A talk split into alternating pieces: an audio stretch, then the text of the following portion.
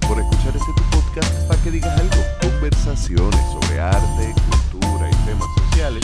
Traído ustedes gracias a The Passage, la casa de la poesía en el área metropolitana con el open mic más antiguo en la ciudad más vieja.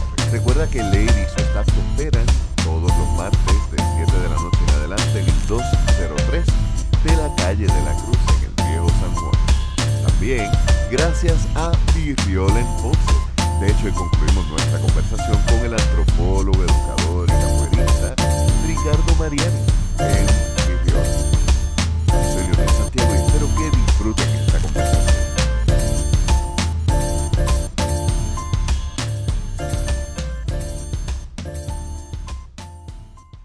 El Coco Ballet, como mencionas otras formas de artes marciales afro, utilizan la música.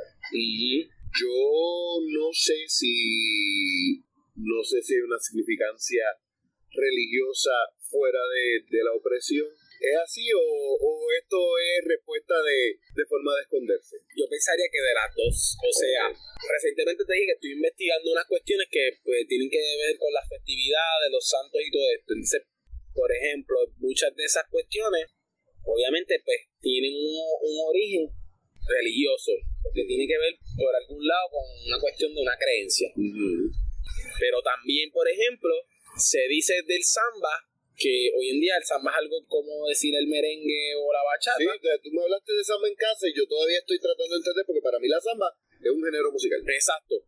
Pero cuando te adentras y estudias la samba, te das cuenta que hay un montón de samba, pero todas salen de una y que al parecer tenía en su inicio una connotación religiosa. Igual que en la rumba. Si sabes que en la rumba de Cuba hay unos bailes que son dedicados a los santos y La todo. bomba, en la bomba quizás no es abiertamente religiosa, Eso es lo que te digo, pero, pero hay una gran influencia Exacto. que no se puede negar. Correcto. Y en capoeira, en la capoeira pasa lo mismo. O sea, la capoeira hasta cierto punto tiene que tener un elemento religioso y de la creencia porque está conectado a la cuestión espiritual. O sea, Si no, no se desconecta el cuerpo del espíritu. no, no, no, no. De hecho, tanto así que por eso es que la música ahí es que juega ese papel, ese rol tan protagonista, porque es la que crea ese enlace y crea ese, ese pequeño universo que se da gracias a los elementos que tienen que ver que es los instrumentos, pero también el canto de las personas, los coros, las palmas, en el caso de la capoeira, ¿no? Y que se da en la bomba también, porque la bomba no, la bomba no tiene palma, y sin embargo he visto presentaciones donde las incluyen y se escucha fenomenal, pero sí tiene elementos del coro, de pregunta-respuesta, Ujú. en capoeira es lo mismo, hay un coro, se, se tira, tú cantas una estrofa y la gente responde. En samba es lo mismo, coro, respuesta, coro, respuesta. O sea que hay unos elementos que se repiten y eso se ve en la música de samba, se ve en la música de bomba, se ve en el gospel, se ve en, en un sinnúmero de... Todo lo que sea afro, O sea que hasta cierto punto, exacto, no, lo, lo espiritual quizás no está desligado de... no está al frente, pero no está escondido ni tampoco está desligado. Tienes ahí un berimbau, Correcto. tienes ahí una campana. Digo, eh, esto es Eso es un cachichi, eso es parte del berimbau. El Ok. berimbau un instrumento más complejo de lo que, de lo que Es parece. un instrumento compuesto, yo diría. Esa sería como que mi definición. ¿Por qué? Porque no tan solo está es- no tan solo está la parte que yo agarro, que es lo que hace que, ¿verdad? Que tiene este Ah, la cuerda. el, el cordón, sino que tiene esta moneda que yo agarro y tiene el, el cachichi que es como una maraquita que suena cada vez que yo le pego, no es que la suena aparte. Y el palo con el que le pego, ¿ves? que hace el sonido y que ¿Ese es un instrumento que nace en Brasil o se transporta de África? ahí, ahí, ahí entramos en otro debate que también, digamos, es parte de, de lo que hablábamos ahorita, ¿no? De dónde viene esta capoeira que viene y por qué. Te lo pregunto porque creo que hay unos instrumentos similares, no solamente en África, sino también en el Medio Oriente. En el Medio Oriente y en América y en Sudamérica. O sea, el, el berimbau está considerado un arco musical. Ok. Eh, su nombre original entiendo que es Urucungo. Y Urucungo, si lo busca, es como que el nombre original del berimbau que viene, proviene de África, justamente. Ahora, ahora, ahí que aquí está el detalle. El berimbau que se utiliza para capoeira es el de, es el de capoeira. No hay otro en África que se toque igual. Por ejemplo, puede haber be- eh, berimbau en África que se toca, pero no tienen la moneda y no tienen cachichi, solamente tienen el alambre y el palo. Y se hace este sonido así. Y la persona canta encima. Por ejemplo. O He visto diferentes maneras de tocarlo, más pequeño, esto, esto más grande, unos están pegados al piso. de esa parte que esto está aquí, esta es la caja de resonancia, básicamente para que, que Ah. el sonido, ¿ves? Oh, es sí, porque Y esto se llama cabaza, que está- de hecho está sacado de una calabaza que se da en Brasil, que se da en el suelo como la de nosotros, pero se le quita la semilla Y y, se es como la higuera. Exacto, Viene siendo la higuera, pero de se usa para, la, Exacto. para las maracas. Exacto, y allá la cabaza se, se utiliza para hacer este tipo de instrumento en, en Brasil. Eh, Sí, porque es bien interesante para mí el berimbau, porque yo conozco, claro, conocemos el coco vale después de la bomba porque es algo que estamos desenterrando ahora. Pero yo conozco los barriles fuera del coco vale, pero no conozco el berimbau fuera del capoeira. Claro, claro, sí, de hecho, y no, es imposible imaginarse la capoeira sin berimbau.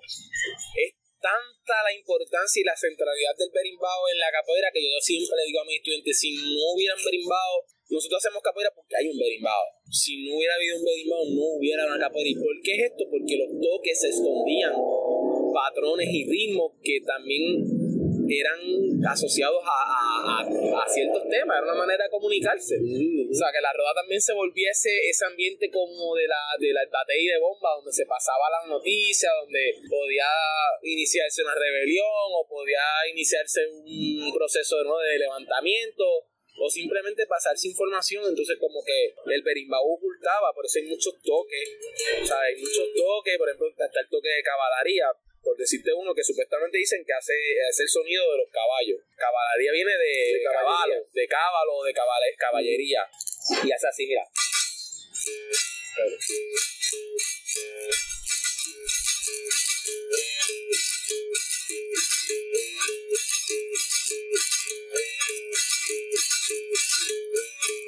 Por ejemplo. Y ese casi siempre lo usaban para cuando venía la policía, por ejemplo. ¿Viene la policía? Tiene, tiene su lenguaje. Claro, y, y ellos estaban haciendo capoeira. Eh, por ejemplo, si un toque de capoeira, Sao Bento grande de, de Angola, ¿vale? Pero están así, están practicando, de momento viene la policía. El agua. O por ejemplo, estaban tocando, ¿verdad? Estaban haciendo capoeira. Y de momento apareció el, el, el, el mayoral. Pues venían y cambiaban a samba.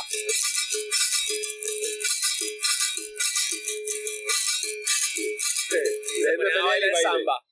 Y entonces eso es una manera de disfrazar, por eso es que de ahí es que pues, está toda la narrativa de la capoeira y de darle un poquito de sentido de cómo es que surge esto, pues al parecer es que se dio en esos, en esos escenarios donde tienen que ocultarse, donde tienen que usar los toques y el cuerpo para disfrazar un poco lo que estaban haciendo, que a final de cuentas lo que estaban haciendo pues era un entrenamiento físico, corporal y de agilidad. De hecho, se le llamaban en capoeira, era en Brasil se llamaban movimientos de agilidad corporal, ¿eh? porque era la idea de moverse ágil, porque no se iban a poner a pelear con los portugueses, toda la ventaja tecnológica, las armas, era, era hacerse el bobo y, y- y atacar en su momento preciso para, ¿verdad? Lo que le llaman ellos allá la manjinga, que nosotros lo decimos acá, la mandinga, o la- pero allá le llaman la manjinga, la, ma- la manchinguero es como la malicia también, La allá le dicen la malicia, malicia, le dicen malicia también, manjinga, maña. Tenía un pana cuando yo estaba, wow, 2002-2003. Él practicaba el capoeira. Saludaba a César Serpente. Eh, Ah, yo sé quién es, saludos. César, el, el flaco. Sí, y él sí. me dijo, el capoeira sobrevivió gracias a la capacidad del esclavizado de hacerse el pendejo. Sí, Porque al esconderlo, claro. pudo mantener Claro. ese... Porque si se hubieran encontrado un momento, lo hubieran matado a todos. y hubieran... Y otra cosa que la gente no sabe y que también es otro punto que encontramos con la bomba. La capoeira fue prohibida Brasil, después que se abole la esclavitud. Nota mental, Brasil. tengo que hablar con Julie sobre ese tiempo donde Puerto Rico se prohibió la bomba. Sí. No sabía eso. Sí, eso, eso es bien interesante y hay que estudiarlo más definitivamente. Este, pero por ejemplo en la capoeira pasó lo mismo, o sea, este, la capoeira se practicaba en ese contexto de ocultamiento, de disfraz. Pasa la abolición de la esclavitud, que dicho sea de paso, fue el último país después de Cuba y de nosotros, porque fuimos los últimos tres en abolir la esclavitud. Y cuando Brasil abolió la esclavitud, pasa el mismo proceso que pasó acá. Muchos afrodescendientes no sabían qué hacer, no tenían ahorro, no tenían trabajo, no, tenían nada. La, liberación fue soltarlo a su suerte y no tenían identificación, no sabían nada, nada, nada. O sea, era como que, ajá ¿qué hago? Y por eso muchos volvían a los, a los, a los hacendados a trabajar con ellos mismos, a pesar de que hayan sido malos con ellos, para que tú veas, mira algo que fue la perversión de ese sistema, ¿no? De que los obligó casi hasta volver al damo porque pues no había más otra salida, era el que me daba chavo. Pues en Brasil muchos, para no caer en eso otra vez, dijeron, no, pues vamos para la calle y vamos a hacerlo de nosotros. Y lo que hacían muchas veces era capoeira, pero capoeira con apuestas, la hacían con baja en los pies, entre medio de los dedos o con cuchillas en las manos. Yo no me imagino eso. Estamos hablando de los 1900, 1920, entonces creo que estaban vestidos como John Dillinger y los malos del alcohol de Estados Unidos. Sí, pero imagínate esa misma gente vestido. Sí. Pues imagínate ese tipo vestido así haciendo capoeira en la calle, por chavo. Ese tiempo de, de capoeira, eso fue bien malo porque cuando estaban ahí lo estaban reprimiendo mucho. y este, entonces eh, esas apuestas apoyaban la idea de que eso es para malo, de que eso era de vagabundo o de vago. ¿no? Y, claro, vienen y la prohíben.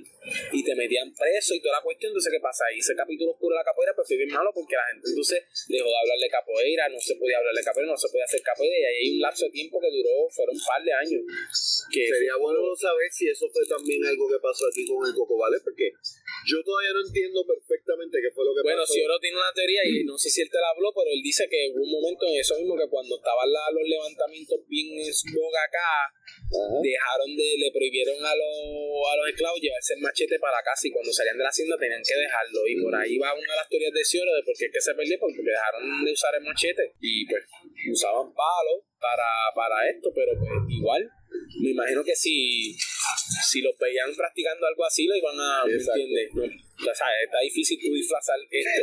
Como que, sí el capoeira es un baile directamente. Es un poquito más fácil de, eh, El baile con palo y machete no es fácil de. O sea, eh, se ve bien bonito, pero se ve bien violento. Sí, y en ese sentido, pues tú sabes, como que ahí está, está complicado, ¿verdad? Saberlo, pero sí, posiblemente fue a partir de prohibición. O sea, la capoeira sobrevivió gracias a que, a pesar de que pasó ese proceso, vino este señor, bueno, vinieron dos señores, que Vilma y Mestre Pastiña, que en la década de los 30, 30. Eh, empiezan como que a decir, espérate, vamos a sacar esto de donde está, porque se vamos a limpiarlo. Vamos a limpiarlo, entonces Mestre Vilma por un lado, pues lo hizo todo un arte marcial, se metió a, meter, a pelear con judoka, con karateca y demostró que la capoeira era bien arte marcial y, a él se le debe mucho que la capoeira se haya convertido en deporte nacional y que finalmente hasta el ejército lo usara como entrenamiento para sus soldados durante un tiempo. Este, y Pastiña, que estaba por el otro lado, que era otro maestro bien importante de Bahía, los dos eran de Bahía, de hecho. Pero él lo llevó más a una cuestión cultural. Sí, porque él era el que se asentaba mm. sobre la idea y la teoría de que venía de Angola. Por eso es que él le llamaba la capoeira Angola. Eso yo te quería preguntar, porque yo he escuchado los dos términos, no sé si se refieren dos formas, como por ejemplo decir el jiu-jitsu y el, el jiu-jitsu brasileño. Es algo así. O la, capoeira, la capoeira regional, que es la capoeira que yo practico, que, que, es un poquito una capoeira más encima, con más acrobacia, un atlética, deportiva, vamos a decirlo así. Y la capoeira angola viene siendo esta capoeira un poquito más espiritual, más cultural, más, este, meditativa, más ritualística, tiene más. Es como decir, tiene más de Tai Chi que de. Sí. Eh, si fuera un arte marcial, tendría más de Tai Chi que de. de Kung Fu. Cuestión de. Sí, es más un ejercicio que una forma de defensa. Exactamente, exactamente. Y por eso fue que de ahí se, se, se, se, se divergieron los caminos y hasta el día de hoy existen grupos pues, compartir, pero hay, hay, un recelo, sí, porque pues los de Angola dicen que básicamente la capoeira regional es blanquizada, la blanquearon porque le quitaron todos los elementos eh, africanos. Y pues los regionales, los de regional le dicen a los angoleros que son, son demasiado espirituales, entonces llevan la cosa demasiado al ritual y como que, tú sabes, también como que para ojos de algunos, porque para mí no, para mí ambas, ambas me, me gustan ahora, pero si me das el cuerpo me quedo con la regional. Pero ok, mi pregunta es, porque por lo que me estás mencionando, es más una diferencia entre la... De estilo, de, estilo. O sea, no es solamente visión filosófica. Tú puedes ver una, una pelea de uno y de otro y son dos, dos approaches distintos al movimiento del cuerpo. Sí, sí, son bien diferentes. La, la capoeira, por ejemplo, Angola es bien pegada al piso, esa es la que yo estoy acostumbrado a ver. Bien cadenciada, se hace como que el bojach, se parece el Drunken, la Drunken Sí. Master. De hecho, yo pensé, fíjate, siempre pensé que había una cuestión de eso, no, no sabía, no me había dado cuenta de que en realidad el, el movimiento es más responsivo al baile que a una filosofía de cómo engañar al Sí, enemigo, que sí. es básicamente... Aunque hay, hay que aclarar que no debemos tampoco caer en, en- no caer en generales porque aún así la capoeira angola a veces es hasta más peligrosa que la regional porque se disfraza tanto que tú no sabes cuándo te tira una de verdad Sí. para darte. Sí, sí. Y no solamente eso, o sea, si la regional es menos, es de menos movimiento, la fuerza que tú traes con el vuelo que viene, con el de estar moviendo el cuerpo todo el tiempo, Exacto. o sea, ya ese movimiento, ese golpe va a venir con una mayor Sí, fuerza porque ya está desarrollando Y esa- por eso los videos de, de donde más violencia ocurre y donde más golpe ocurre en la regional, porque es que esa gente entrena a a nivel, en esto quizás nos estamos desviando, ¿verdad? Aunque ya estamos por terminar, pero a nivel de práctico, porque siempre hay una pelea, por ejemplo, de cuáles artes marciales son bonitas pero no prácticas Claro. y cuáles son prácticas aunque no sean bonitas. Yo creo que te comenté, mi sobrino en un momento estuvo pensando en cuál arte marcial y de- decidió, nunca pudo profundizar porque la persona que estaba dando la clase se fue de Puerto Rico, pero había estado entre capoeira y decide al final por Krav Maga, Claro. porque Krav Maga es mucho más a, espacio cerrado, Sí. a pelea cuerpo a cuerpo. Y a usar lo que tengas a la mano. Exacto, él me dice, para mí son mucho más prácticos. Si viene un cabrón en una barra donde yo me, me tenga contra la pared, yo no sé qué tan práctico sea la capoeira. Claro, claro. Y entonces César en un momento dice, bueno, si tú eres un maestro, sea judo, sea lo que sea, contra cualquier promedio, lo vas a partir. Lo vas a partir. Dice, y él, pero él me dice, pero sí te tengo que, que tengo que decirte que toda arte marcial tiene sus mejores puntos Claro, y la capoeira brilla en espacios abiertos. claro. Sí, sí, sí. Sí, o sea. eh, la cuestión del arte marcial en la capoeira es algo de, de que, se, que se tiene que estudiar, que hay que desarrollarlo eh, y que recientemente se está desarrollando porque o sea, yo le digo a la gente, mira, hoy en día la, la capoeira se está usando mucho en la- en las artes marciales mixtas, o sea, la están utilizando, le están sacando lo mejor que tiene para eso y qué es lo mejor que tiene para eso, la reacción, los movimientos volátiles, giratorios, de confusión, porque la capoeira al tener esa cuestión bien latente de, de- de que se disfrazó, pues todavía tiene eso, o sea, tiene, tiene, eso lo tiene en su esencia, la capoeira tiene unos movimientos y unas patas que salen de lugares donde tú no te lo esperas. Y es, esa, en esa parte si tú sabes usarla la puedes usar en, en un arrinconamiento con alguien que te vaya a dar pues si tú sabes usarla la puedes usar. Eh, obviamente para eso hay que darle mucho entrenarlo y, y, y- y llevarlo a ese contexto no llevarlo si vas a practicar capoeira, entonces no vas a practicar la capoeira en un contexto con la música ni nada, no, practica con un muñeco al frente, con un tipo y me dejas darle la... Porque la, la, la, la, la capoeira es funcional para eso, al igual que es funcional para personas con disfunción, con, con diversidad funcional. Eso quería preguntarte porque, y algo que me pregunto yo por razones personales, yo como persona con impedimentos de movimiento, de niño practiqué un poco de taekwondo, lo cual me ayudó, eh, especialmente en la cuestión de las posturas. El, el taekwondo, por ser una, una arte marcial tan rígida, te ayuda a la cuestión del- de, la postura, lo cual Ajá. en mi caso me ayudó muchísimo el balance. Pero yo siempre, a mí me encantó siempre la capoeira. Me encantó siempre el, el estilo Drunken Monkey. Ajá. eh, que es aparte, espero que hay algunas formas africanas que sí. lo tienen. Y yo decía que de hecho, Carlos Ciorro me dijo, si no hubiera sido tan miedoso, quizás te hubieras dado cuenta de que sí. Si tú tienes un problema de balance, quizás es bueno que veas esos movimientos porque aprendes a no solamente a responder a un desbalance, sino a reaccionar a él Exacto. primero. Totalmente. Yo le digo a mis estudiantes, y eso lo aprendí de, de, de esos que me enseñaron al principio, este la capoeira es casi un 90% aprender a controlar tu cuerpo. O sea, tú te vuelves tan consciente de, todas las partes de todo tu cuerpo que empiezas a, utilizar el otro hemisferio, el otro lado izquierdo. Te empieza a funcionar, a responder más rápido, eh, o sea que la parte del balance, la coordinación trabaja muy bien porque todo el tiempo la capoeira hay una, hay una cuestión con el cuerpo que, que, eh, que va y viene, que uno tiene que tener eso mismo, un ritmo, un balance, una fluidez, la coordinación es, es, es, bien exigente. Y en ese sentido, o sea, la capoeira ayuda en muchas cosas, o sea, ayuda en muchas cosas para personas para liberar estrés, como te digo, para coordinación, pero también para niños, para tener más percepción del espacio, por ejemplo, porque si bien tú ahorita dijiste ¿no? que la capoeira es un espacio abierto, tú puedes hacer la capoeira en un espacio cerrado y eso te hace más consciente todavía del espacio y de tus extremidades y de que pues si yo paso por aquí no puedo hacer esto porque voy a chocar o sea, que tengo que buscar la manera de pasar por aquí para que no... Si la inteligencia espacial. Eso es algo que se desarrolla bien brutal y que... Siento porque, o sea, una cuestión es que la mayoría de las peleas de artes marciales son frontales. Exacto. Y sí son laterales, pero principalmente es adelante y para atrás. Exacto. En el capoeira es a, otro es circular todo el, tiempo. todo, y es todo el tiempo circular. Todo el tiempo circular. Otra parte que está que tiene que ver con esto de las logísticas, ¿no? De los combates, ¿no? En capoeira no, no, no se tú, tú se practica para evadir todo el tiempo, entonces todo el tiempo tú tiras para pegar, pero el otro se supone que va, entonces todo el tiempo eso también desarrolla una, una parte de habilidad de, de anticipación, de, de, de, reaccionar, pero reaccionar a tiempo, no reaccionar a en el movimiento eh, de, reacción.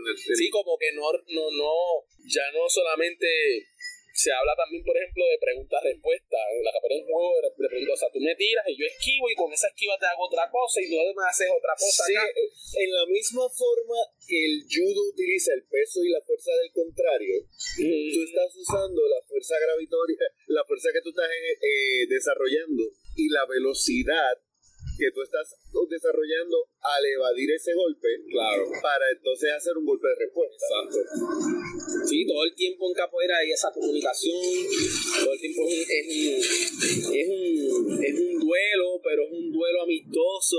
Es un duelo de conversación, o sea, siempre hay una también esa cuestión, un diálogo entre los cuerpos. Es, como el, eh, el primo y el bailador. Exacto todo el tiempo hay una comunicación, todo el tiempo hay una, una, una cuestión de ir y volver, este, de subir y bajar, de agrandarte, achicarte, de hacerte grande, de hacerte chiquito, de, de sorprender, de, de, de, de momento en, en capoeira se, se, usa, se usa mucho lo que es la finta, o lo que traduciríamos en español, que lo usan también la finta, porque los soccer lo usan, pero la amago o el fake. Ah, ok. ¿no? En, capoeira se utiliza mucho eso excesivamente. Todo el tiempo tú estás haciéndole creer al otro, oh, voy para acá, voy para acá. Entonces todo eso te, a ti te genera ¿no? Una, un estado que tienes que controlarte. Vigilancia. exacto. y entonces tampoco puedes estar demasiado exagerado. Porque tienes el control de la situación. Entonces, sabes que la capoeira es algo que cuando se traduce en los términos del juego de capoeira es algo que. que es aplicable a toda la vida Tacho, eso mismo. Cuando ves la capoeira, desde el principio hasta el final es una lección de vida. Para empezar la roda, tiene un orden, la roda se supone que tú es, como la casa de, de alguien, uno va y uno espera que te den la instrucciones, uno va y entra y hace lo que le da la gana, uno escucha, aprende y después... El batey, la roda y el batey tienen un de Bien brutal, o sea, es colectivo, es de todo, pero al mismo tiempo hay una regla, hay que, hay que seguirla. Hay un orden, una estructura. Exacto, no podemos eh, hacer las cosas por hacerla, todo tiene un sentido, este, y, y ese sentido como que la, rueda capoeira es súper genuina y, y, eso mismo te sirve para la vida porque aprendes de todo, a, esperar, aprendes paciencia, aprendes, aprendes a respetar al compañero, la diversidad de los cuerpos, como que no todo el mundo siempre es atlético como uno, uno tiene que también entonces entender a otro, jugar con el otro, si una persona menor le da, aprenderlo con él, si una persona mayor también, si una persona con, con ciertas limitaciones, pues mira, buscar que se esfuerce más. Entonces, como que siempre la capoeira tiene esa cuestión de que es beneficiosa para todos los que la practican. O sea, tanto los que están en la música como quienes están en el juego, es como una lección de, vida y de, de todo. Por lo menos gracias a Dios mis padres a mí me obligaron a, hacerlo y si hubiera querido quizás otra, otra arte marcial, pero Puerto Rico tiene una gran cantidad de personas con problemas de movilidad que jamás se imaginarían que algo que no solamente es un arte marcial, sino que también tiene baile, podría aceptar a personas que pueden, que son cojos como yo, que no tienen quizás sensibilidad de las rodillas para abajo como yo, que les falta un brazo y, y esas cosas a nosotros no se nos debería ser tan extraño porque específicamente la capoeira y el coco ballet que nacen de personas oprimidas y esclavizadas. Obligados tenían que tener población o sea una persona esclavizada había cogido latigazos con cojones. Sí que tenía que tener algún problema en promedio. Podía haber mutilación. Podía haber mutilaciones y tenías que seguir para adelante. Hoy es una opción aquel momento era una, una forma de sobrevivir que es bien importante. De, sí, sí, sí. Quiero, quiero ver cómo lo retomo ahora que estoy en el, en el proceso de purificar mi cuerpo y de no odiarlo. que he aprendido a amarlo más. Ver que hay unas opciones para mí sí, es interesante. Sí, en el caso, por ejemplo, así tuyo, ¿verdad? Personas que no pueden estar de pie, pues, hay una capoeira que es sentada y, se hacen los tres movimientos, no tenga que pararse, pero uno va ¿verdad? poco a poco fortaleciendo ¿no? esa, esa área, ¿no? Como que uno Sí que es accesible, simplemente la persona tiene que entender las limitaciones se pueden trabajar, pero siguen. Y es un proceso, va a un proceso que lo vas a ver a largo plazo. A lo mejor no de pantazo, pero a largo plazo vas a ver una resistencia. Son así. Y además, entonces, cuando tú te adentras en el capoeira, desarrollas no solamente un grupo acá, sino tienes un proyecto, proyecto Nangoa. Correcto. Asumo que no es solamente hablar de capoeira, Exacto. sino que toma el capoeira, pero toma ese amor que tú tienes por la antropología. Claro, claro. Cuéntanos un poquito, porque siempre he relado con, con Julie de que a Julie a mí se nos hace, siempre pensamos que es Nangoba y es Nangoba. Nangoba, sí, sí. Este, sí, este, o sea, el proyecto nace con esa necesidad de que yo, ya yo estaba cuando lo creo, ya yo estaba como que ya yo he empezado por lo de que había vuelto de Argentina y que quería también seguir haciendo capoeira, pues esa fue otra. Fui en Argentina, todo bien, pero me vengo para aquí y no había capoeira. La capoeira que había en el área metro. Y yo digo, ya, entre manos, no puede ser. Y digo, pues nada, voy a empezar con un pana que sabía, a ver, y por ahí empiezo, y algo que empezó como quizás un hobby, después dije, no, esto debería, yo debería meterle mano a ver si consigo establecer una escuela y, difundirlo, y así mismo fue, o sea, me pasó un tiempo y conseguí un grupito, me conseguí una persona que me podía rentar un espacio y hasta el sol de hoy pues estamos ahí, ¿no? Dando las clases de capoeira bajo el grupo Capoeira Brasil, que es el grupo que me apadrina a mí y es la escuela mía, o sea, la gente a veces no entiende, ¿verdad? Porque ve el proyecto no va a ver el grupo y piensa que son dos cosas diferentes o, que son la misma y, pues uno y otro. exacto. Son interdependientes. ¿por qué? porque yo no puedo inventarme la capoeira. Yo no soy ningún inventor ni ningún maestro para estar desarrollando un tipo de capoeira y decir no esta es la capoeira que vamos a hacer sería descarado. Ajá, sería descarado de mi parte cuando hay un montón de gente que tiene experiencia y cuando vean eso decir mira no, o sea qué pasa eh, eso que yo pues, en ese sentido pues siempre pensé que era bueno buscar una institución que me, me, me formara, me apadrinara y tener ese recurso para uno también tener una fuente de donde beber y no, no, no coger de aquí, de aquí, de allá, que es lo que pasa hoy en día, ¿no? Que pues lamentablemente pues, el acceso a la información es bueno, pero al mismo tiempo si no se descubre el conocimiento. Sí, porque entonces metes todo ahí, olvídate, y puedes decir que la capoeira es karate si quieres, ¿verdad?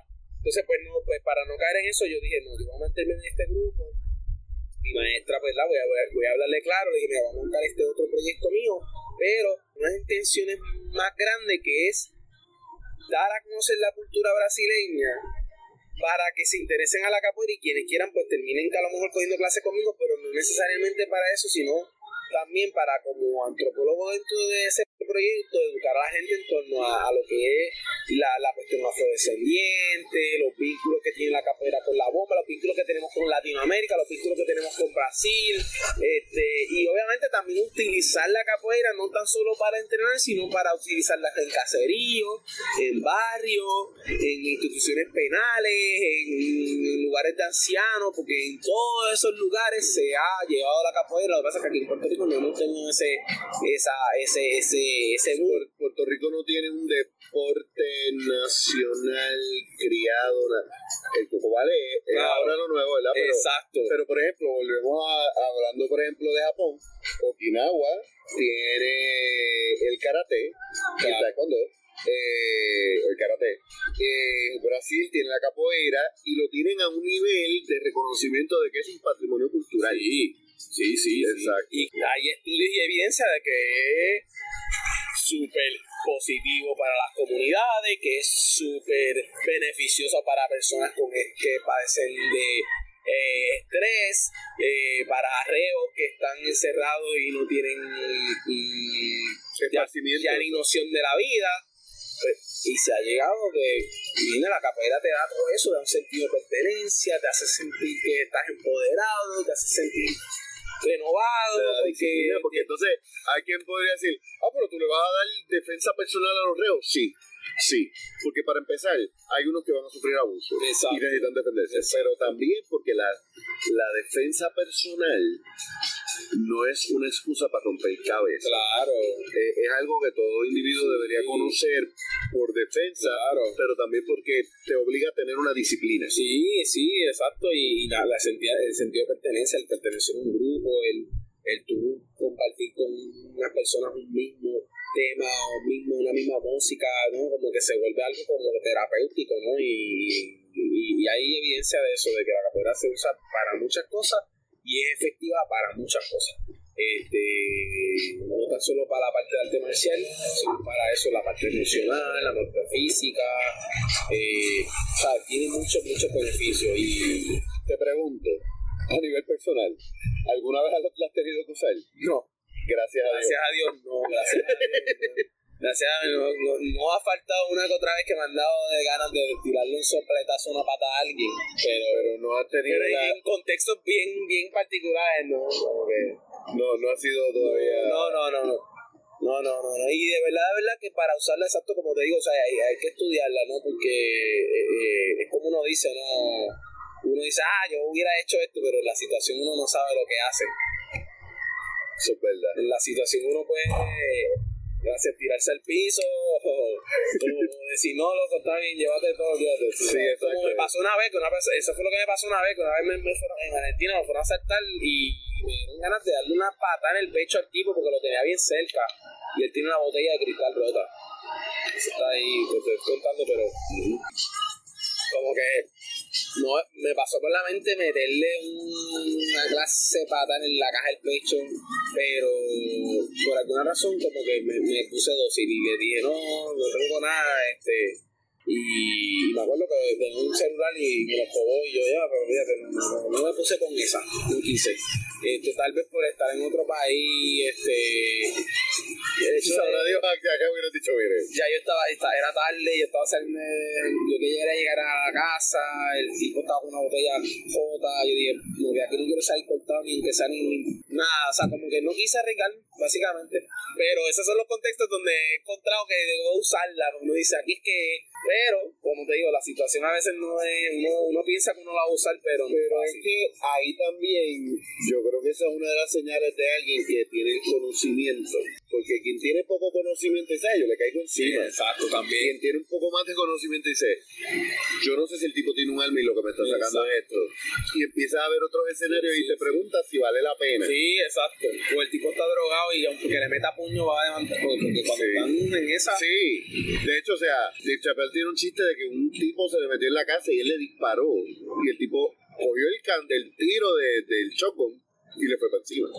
Porque el, el, sí. las drogas son Y si está debido también, se creen Hulk y olvídate. Y no sienten el dolor, exacto. No, y exacto. ¿Por qué Nanguba? Ah, ok.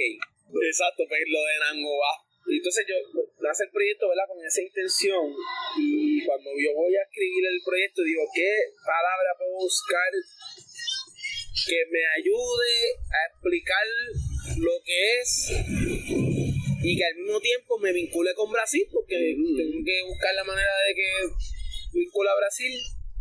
Y yo digo, antes tú está difícil. Tienes una palabra africana para empezar. Pero ¿cuál? entonces ahí me pongo a buscar y encuentro esta página de internet de, de la Intel de Bayamón, si no me equivoco. Eh, la bibliotecara de allí o algo así hizo como un diccionario de africanismo y tú lo buscas en internet y son un montón de palabras ¿verdad? de origen africano que están en Puerto Rico y empiezo a buscar, empiezo a buscar y encuentro Nangoba y que es Nangoba cuando la leo digo para mí esta definición es la más acertada que se puede parecer a lo que pero esto dice que cuando sale la definición dice que la que Nangoba fue una especie de cofradía que juntaba a negros de diferentes tribus y que desfilaban por las calles de San Juan. Esa es la definición más. Refrescame, una cofradía era. Mira, las cofradías son. porque tengo, tengo entendido que tienen distintos. Es, ¿Te acuerdas que te dije que estoy investigando algo? Eso es lo que estoy investigando. Las cofradías tienen un origen que brevemente te lo resumo, se remontan a la Edad Media casi místico, ¿no? Eh, primero, las, primeras, las primeras, las primeras eran gremios. Mm. Eran, eran asociaciones civiles que tenían como fin agrupar artesanos. Como los masones en su principio. Eh, tenía, tenía la intención de agrupar gente por diferentes grupos por, por oficio. Mm. Pero llegan a tener tanto auge que se forman cofradías y ya las cofradías cuando llegan a la cofradía, al nivel de cofradía es cuando escogen un santo que representa esa cofradía y básicamente esa cofradía pues anualmente pues hace toda una fiesta en el nombre de ese santo todos los años y agrupa una serie de gente. ¿Qué pasa? Que en América Latina se dio el fenómeno de las cofradías negras y habían de pardos, y habían de morenos, y habían de blancos y negros, y habían de blancos solamente. O sea, que el tema de las cofradías es algo que en América se diversificó por la, la, la situación, por la situación del tráfico y de la conquista y todo, pues hacía que este, la población fuera bien diversa y que las cofradías, las primeras cofradías que eran de, España, que eran de blanco, pues no aceptaban negros ni... Y los negros pues vamos, a hacer, las, nuestras. Y entonces ahí no aceptaban blancos, así que tuvieron que hacer otras donde hubieran blancos, Exacto. y mezclados. Estaban la esa y estaban ahí unas exclusivas de negro ¿Y qué pasa? Que al parecer la Nangoa era una exclusiva de negro y que marchaba en un día que era el día de San Miguel. Parece que es el que esa cofradía tenía como santo a San Miguel. Todo esto está en investigación, pero básicamente. O sea, todavía tenemos que hacer otra, otro podcast sobre eso nada más. Lo, lo que te puedo decir es lo siguiente: ya yo tengo algo escrito tengo algo escrito, estoy loco por sacarlo, y que lo que es una aproximación a esta cofradía y básicamente a desmenuzar un poco lo que hay que se dijo de ella, porque para colmo de males, lo único que hay de ella y se dice, esa definición que yo encontré allí, está basada en un, erudito, que se llamaba Manuel Álvarez Nazario, que fue el que escribió el famoso libro del elemento afronegroide en el español puertorriqueño, del 60 y algo, del 61. Sí, me imaginé, cuando dijiste negroide, me imaginé que era un video Era es un libro sumamente viejo del Instituto de Cultura, donde él cogió un montón de palabras africanas y etimológicamente, ¿verdad? Él como lingüista, pues buscó el trasfondo. Y entonces ahí aparece esa, esa definición de Nangoba, que a su vez él la saca de un escritor del siglo, de a finales del siglo XX, principios del, finales del siglo XIX y de, principios del XX, que se llamaba José Adobón, que era un costumbrista. Hay un libro bien famoso que se publica de él, que se llama Cosas de Puerto Rico. Las cosas de Puerto Rico. Cosas de Puerto Rico. Y ahí hay un montón de ensayos y habla del bando San Pedro, del Día de San Miguel, habla de las corridas de toro, habla de un montón de tradiciones de Puerto Rico que se perdieron yo no sabía que en Puerto Rico hubo corridas de toro. No me extraña porque eso es español. Había de todo aquí, había un montón de cosas y en, cosas de Puerto Rico él recoge muchas de esas tradiciones que yo me atrevo a teorizar un poco, que es que como él, es de ese siglo de transición, él estaba viendo que se iban a desaparecer o que por alguna razón...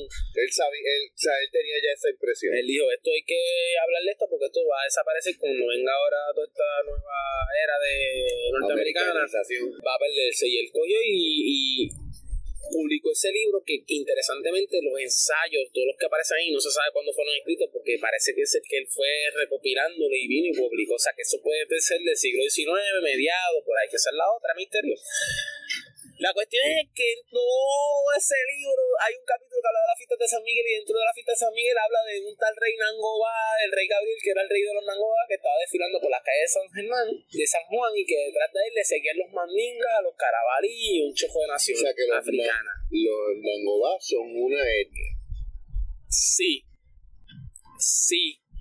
¿Por qué te lo digo así medio dudoso? Porque también se presume que puede ser un tipo de lenguaje, o sea, un tipo de dialecto. O sea, pero, por ejemplo, hoy en día no hay una nación Nangobá. No. Como hay decir una nación Zulu. Exacto, no.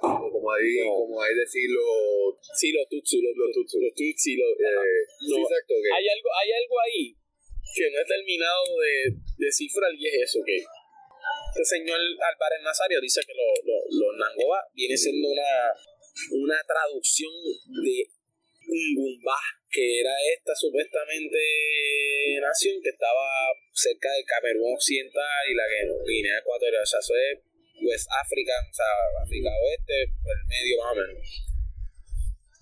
Pero ¿qué pasa? Que no hay mucho de eso. Cuando uno busca, busca, no encuentra nada. Lo que encuentra es supuestamente que había un dialecto que era con eso. Ahora, cuando buscan Nongobá con O, encuentras que era una jefatura en Sierra Leona. que era un sector como tal. No es ni siquiera una etnia, no es un grupo. Y no que es supuestamente era un chiefdom, en inglés un chiefdom que es un cacicazgo. Sí, o sea, porque. Sierra Leona parece que por un, por un tiempo tenían muchos cacicazgos y entre ellos estaban los Nongobá. Y hay una antropóloga que recientemente, te digo recientemente porque en los 2000 y pico dijo que los, los Nobá, que son también otra etnia que aparece en los libros de nuestra historia, son lo mismo que los Nongobá. O sea, so, está Nangobá, Nongobá y Longobá. Este, esto es una de, la- de las cosas interesantes de la historia de los grupos que fueron esclavizados porque es, es bello y es, o sea, como te digo, es, es excitante y curioso, pero es bien triste porque sabes que hay lagunas que nunca se van a Eh, llenar. es un- es un- yo tengo un libro que es muy interesante que habla de eso, de, de, de- de eso mismo, de que hay un, toda una situación porque muchas veces, por ejemplo, Carabalí viene del puerto de Calabar. Los Carabalí no son una etnia, no son una nación. Es que salían del puerto de Calabar. que se hace más oscuro el referente porque los esclavistas no le interesaban mantener un recuento histórico. Eh, por eso es que se dice, mira, los negros y los, y los que somos descendientes de distintos grupos, no está mal que tú digas orgullo negro y que digas orgullo boricua o orgullo latino porque no es lo mismo que decir orgullo blanco porque el blanco lo que hizo fue desaparecer la historia de todas las etnias que oprimió Claro. y entonces el orgullo blanco termina montándose Sí, sí. en esa opresión y nosotros no hablamos de un orgullo de una etnia porque nos la mezclaron toda. Exacto. y nos quemaron la, la- la historia porque o sea no es solamente el hecho de que no nos permitan conocerlo es que hay cientos de años de nuestra historia que como no los conocemos como parte de como no lo conocemos parte de nuestros 500 600 años de coloniaje no sabemos cómo llegaron aquí no sabemos de dónde venían y no sabemos dónde están Eso es un entramado bien complejo porque el origen, saber el origen. Entonces, pues yo me he dado un poquito la tarea de buscar, pero se me, se me ha complicado. Realmente lo que he encontrado es un océano de información. Eh, lo que te puedo decir es lo siguiente: este, por alguna razón, sí, sí, se pudiera pensar que eran naciones y etnias porque hay registros de por qué entonces aquí y en ese escrito de Daubón aparece una Juana Conga o había un Miguel Congo. O había un fíjate. Juana Angola A mí me está bien curioso que eso, que eso se ha perdido como apellido, porque tú pensarías que se usó tan, en un momento que será bien común, brutal que tú dirías, que todo estaba de, de, de- de qué puerto salía y de quiénes salían, ¿no? Entonces, pues por eso te digo, habían, habían quienes se daban la tarea de decir, ah, no, pues este vino de, este salió del puerto de Caravala, pues Carabalí, olvídate.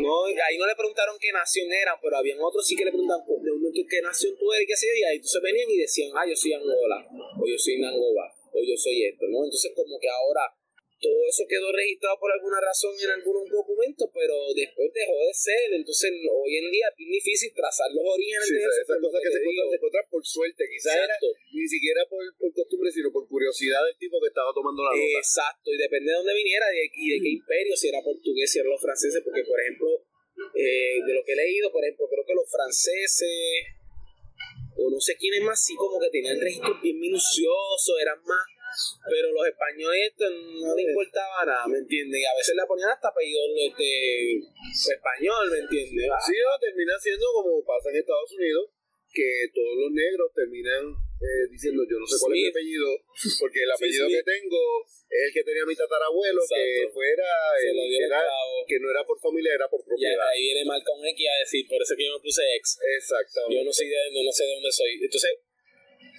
básicamente, ¿qué pasa? Para resumidas cuentas, ¿quiénes eran los Nangoa? Pues mira, era un, es un misterio. No vamos a saber si realmente era una nación, si era una etnia, si era un lenguaje, o al menos por, todavía no lo sabemos. Yo espero toparme con esa respuesta más adelante, pero lo que sí sabemos sí era que al parecer sí tenían una influencia en Puerto Rico, eran importantes porque para llevar a cabo, tener una cofradía y llevar un desfile el día de San Miguel y que ser y que este tipo lo escriba.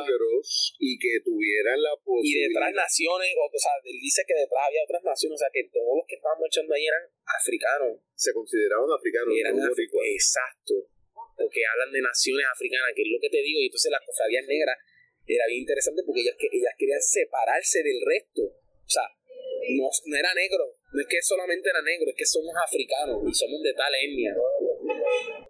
que a veces uno piensa que sí, la historia del negro esclavizado en Puerto Rico es triste, es violenta, es horrible, pero no se da cuenta también que hay unos pequeños, cortos capítulos donde te das cuenta de que hubo negros en Puerto Rico que eran gente digna, Cabrón. que eran gente que no solamente se decían, sí, yo soy de Puerto Rico, pero decían, Sí. yo conozco mi historia, sé dónde yo vengo. Sí. Y este asunto de las cofradías se vuelve más bien, bien, bien, bien, bien, bien, bien profundo porque al parecer ellos coronaban un rey y una reina.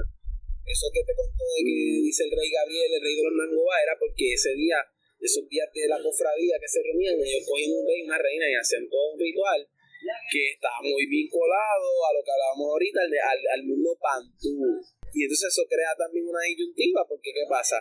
Y esto es tema para otro podcast, pero el asunto de que aquí, por alguna razón, y aquí no, en América Latina, florecieron durante mucho tiempo los estudios que estaban asociados a la cuestión yoruba y a la santería. Entonces San Miguel es Ogún y Changó es Santa Bárbara y se acabó.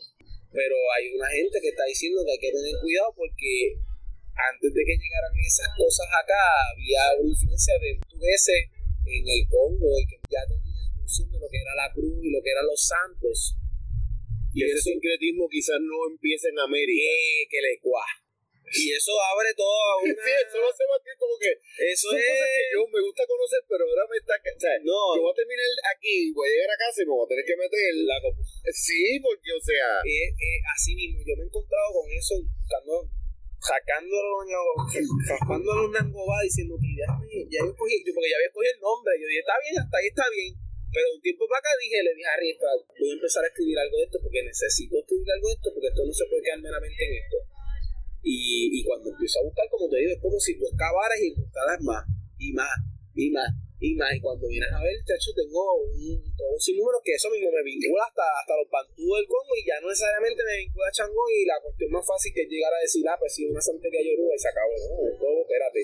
Al parecer estos rituales de estas cofradías tienen que ver con la cuestión bantú y todo un asunto que nos vincula Y volvemos a ver en lo grande y amplio que es África. Sí, eh, yo creo que uno de los, de los peores problemas que nosotros tenemos hoy en día es el hecho de que nosotros vemos a África como un país, no como un continente. Exactamente. Y como un Esa continente exageradamente grande, donde cabemos millones y millones de veces. Y hay un sinnúmero de lenguas. Y hay un sinnúmero exacto que, que el africano no es un que no es un lenguaje, el africán sí lo es, y de hecho eh, eh, hay unos issues Exacto. de, ¿cómo se llama? de colonialismo sí, con el África, serio. Pero que también entonces, tú sabes, cuando se hablan de religiones afro, eh, africanas, todo el mundo piensa Ifá, santería.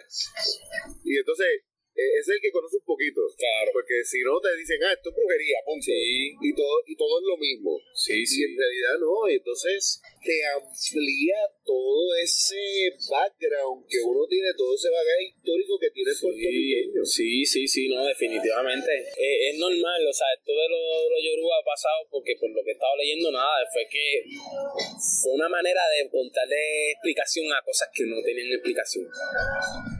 Y pues, al, de alguna manera también eso representa el que, sí, mira, nosotros tenemos nuestros, nuestros dioses, nosotros, tenemos nuestra creencia, ¿viste? ¿Viste? Y está bien, pues todo eso está bien porque es una reafirmación de la cultura, pero al mismo tiempo hay que tener cuidado de caer en que todo es yoruba. Porque al final, pues sí, muchos de los esclavos que llegaron al final del siglo XIX venían de West African, pero lo que dice estos estudios y lo que yo me he dado cuenta estudiando los Nangoba es que hay, mucho unas capas atrás que no se le- no se toman en cuenta y se piensa que eso pasó desapercibido y no, mira, hubo una capa de, de africanos que llegó primero que pues, posiblemente eran bozales vinculados al mundo bantú y que encima de eso tenían de ayuda de un montón de ladinos y negros criollos que ya sabían español, que ya sabían esto, entonces que era más fácil coger un santo y decir, mira papo, Eh, eh, eh, esto es lo mismo. esto es lo mismo, tranquilo, es el mismo tipo.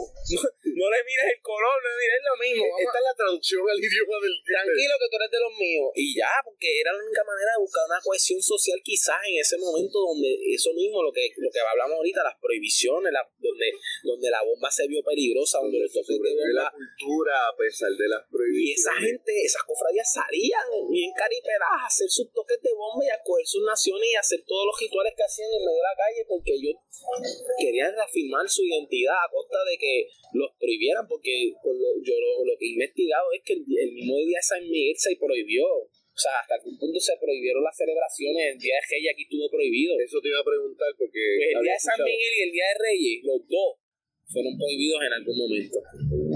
Y eso te da a ti entender que por algo era. Y eso reafirma lo que dijimos al principio. Nosotros vivimos una dictadura que no nos damos cuenta. Bueno, mi hermano, gracias por toda esta conversación. Gracias por el tiempo. Nos hemos excedido de lo que había, Ajá. te, te había pedido.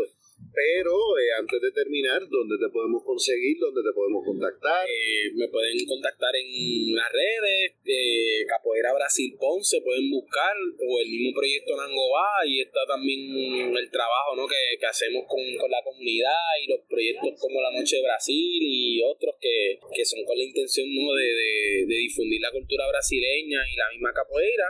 Y el grupo Capoeira Brasil, pues para allá, los interesados que quieran practicar capoeira. espacios para Que- estudiantes que nuevos. Sí, sí, cuando deseen, la primera clase siempre es gratuita, que lleguen para probar y si les gusta, pues después ya ahí se habla de los precios y de lo demás. Pero en las redes nos buscan, ahí están todos los horarios. Eh, nosotros nos reunimos básicamente dos o tres, dos, dos o tres veces a la semana. Y, y nada, bueno, estamos ahí trabajando con esto, con la idea de, acercarnos, ¿verdad?, a nuestras raíces afrodescendientes y, y conocer más sobre la capoeira, que es algo que está en todo el mundo y que Puerto Rico no debe ser la excepción de, de conocer más sobre este arte. No, y definitivamente creo que no solamente la, el arte marcial, sino la historia que trae, que es una historia de resistencia, una Claro. de cimarronaje, que creo que los ejemplos del cimarronaje son algo que hoy en día el puertorriqueño tiene por urgencia Claro. que recobrar, como siempre a nuestros oyentes, les recordamos que vamos a tener los enlaces para contactar a nuestro invitado, que vamos a tener siempre en las redes sociales y les invitamos a que nos visiten en paquedigas.com. Recuerden el visitar nuestras redes sociales para que digas algo en Facebook e Instagram. Visitar nuestro podcast y suscribirse, bien importante. Si te gusta este contenido, déjanos cinco estrellas, no te cuesta mucho el darle clic. Y por último, visitar a nuestra tienda. Recuerda que comprar en nuestra tienda es invertir en nuestra cultura. Yo soy Leonel Santiago y nos escuchamos la semana que viene.